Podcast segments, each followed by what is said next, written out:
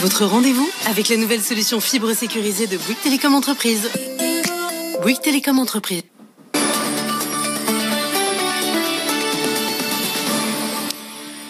Bonsoir Faiza. Bonsoir Karine. Et on commence avec euh, cette question. Amazon France va-t-il jouer le jeu? Amazon France va-t-il repousser la date de l'offre promotionnelle du Black Friday? Ah, C'est ce que demandent en tout cas plusieurs fédérations de commerçants. Le coup près est tombé hier pour les magasins dits non essentiels. Ils ne rouvriront pas avant le 1er décembre, soit juste après le Black Friday. Impossible donc dans ces conditions de participer à cette gigantesque opération commerciale.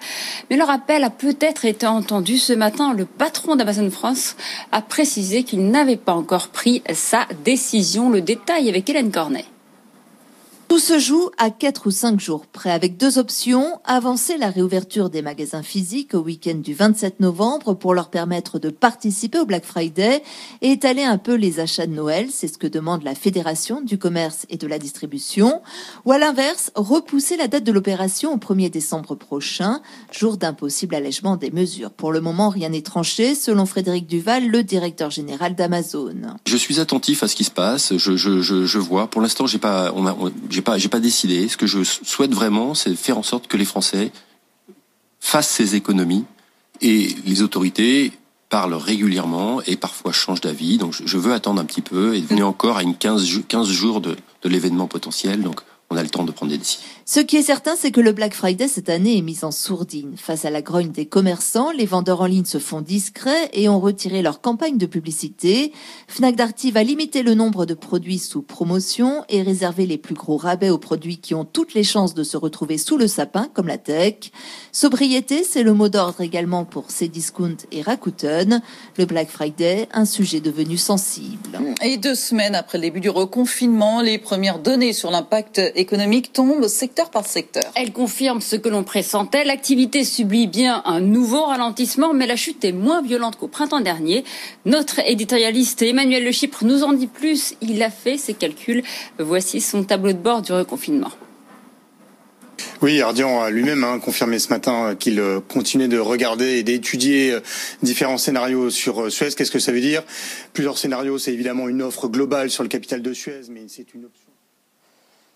Alors excusez-nous, on a eu une erreur technique. On va écouter tout de suite Emmanuel Le Chypre qui a sorti sa calculette. Il nous dit euh, de combien chute exactement euh, l'activité? Eh bien, on va pas pouvoir l'avoir non plus. Eh bien, on poursuit. Alors pendant ce confinement, euh, le compteur des congés payés continue à tourner pour les salariés qui sont en chômage partiel. C'est une véritable bombe à retardement, notamment pour les hôtels, les cafés, les restaurants qui resteront fermés au-delà du 1er décembre.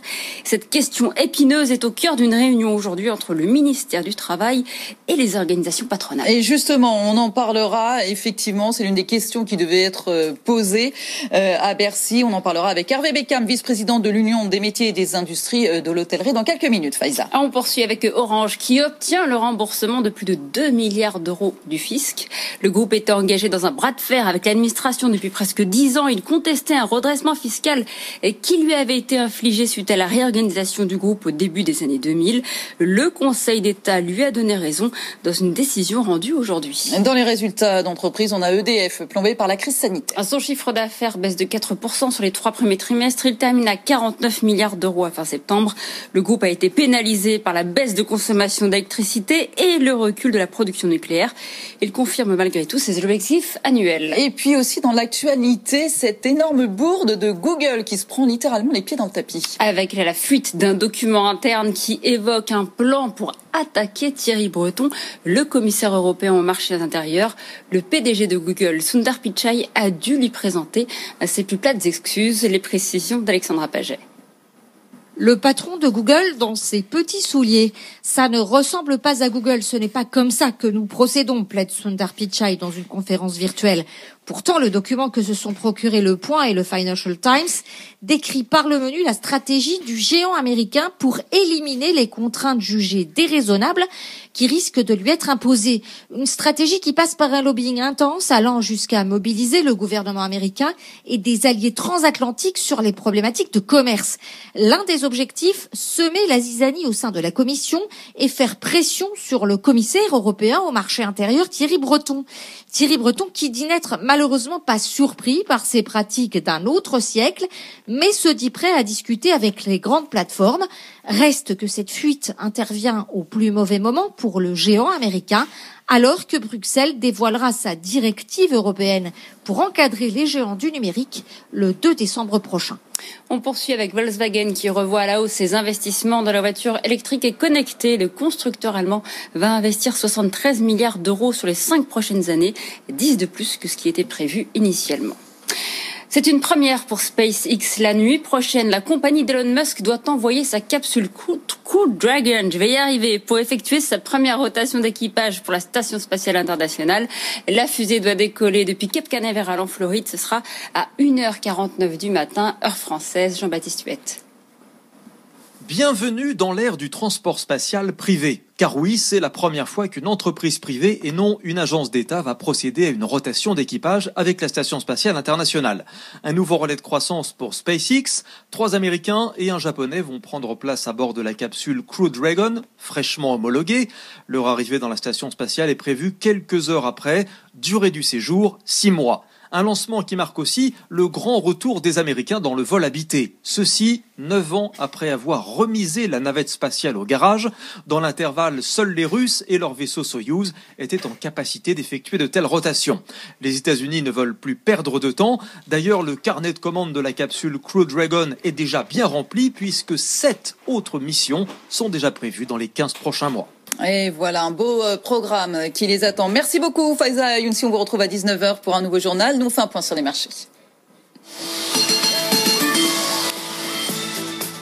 Alors écoutez, à la bourse de Paris, ça s'est plutôt pas mal passé. Aujourd'hui, le CAC 40 a clôturé en hausse de 0,33% à 5380 points. Et alors du côté de New York, Sabrina Coagliozzi, comment ça s'est terminé cette semaine en Dancy pour Wall Street?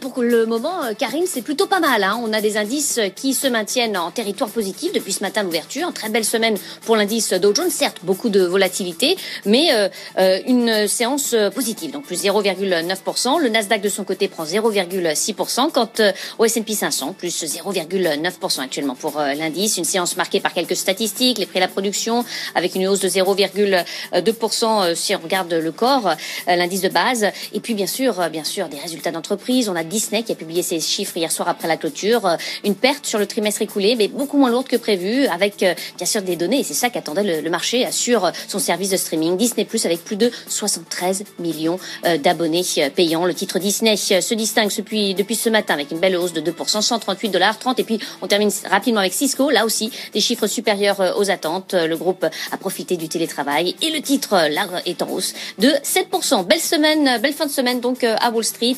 Si tout se passe bien, on devrait donc terminer la séance sur une note positive, Karine.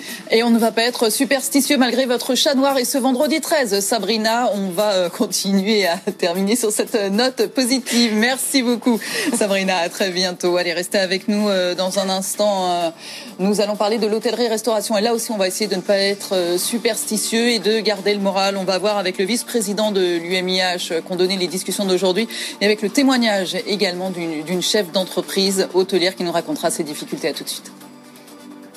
Tous les week-ends sur BFM Business, tournez les pages de l'économie avec Emmanuel Le Chypre. Vous aimez l'économie, vous aimez les livres, la librairie de l'écho, c'est votre émission. Chaque semaine, je reçois des auteurs qui viennent parler de leur actualité et puis nos critiques débattent de leur coup de cœur et de leur coup de gueule. Nos chroniqueurs vous font voyager dans le temps avec des livres d'hier, des livres de demain ou dans l'espace avec des études et des livres venus du monde entier.